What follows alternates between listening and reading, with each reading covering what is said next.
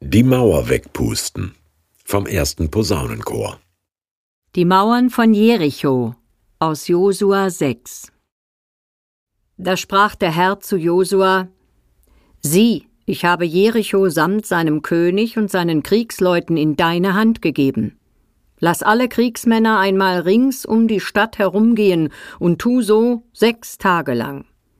Und lass sieben Priester sieben Posaunen tragen vor der Lade her, und am siebenten Tage zieht siebenmal um die Stadt und lass die Priester die Posaunen blasen. Und wenn man das Horn bläst und ihr den Schall der Posaune hört, so soll das ganze Volk ein großes Kriegsgeschrei erheben.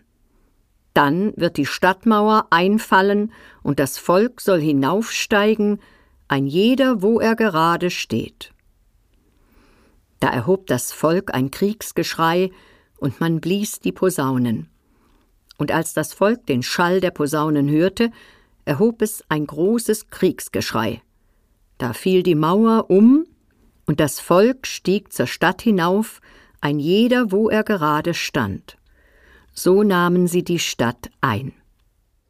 Unter den rund 2,5 Millionen Touristen pro Jahr, die Jericho besuchen, weil es mit 250 Metern unterm Meeresspiegel die tiefliegendste Stadt der Welt sein soll, sind bestimmt etliche jener 117.000 Blechbläserinnen und Blechbläser, die im deutschen evangelischen Posaunenverband tuten und blasen.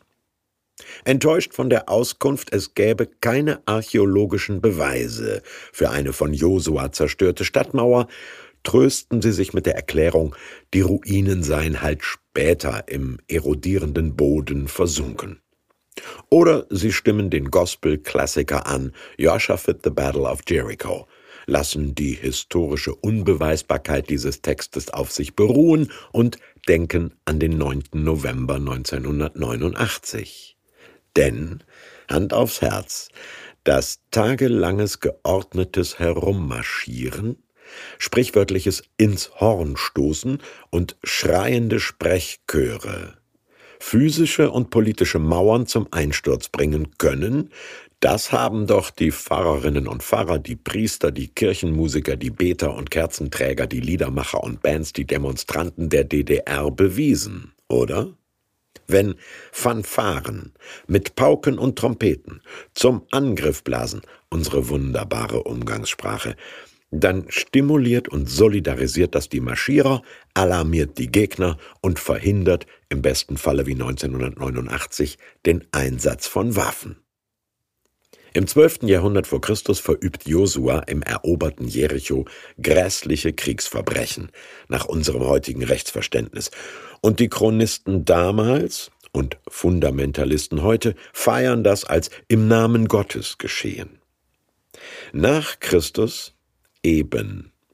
Ab 1955 zum Beispiel sangen die Marschierer in Washington We Shall Overcome gegen die Mauern des Rassismus.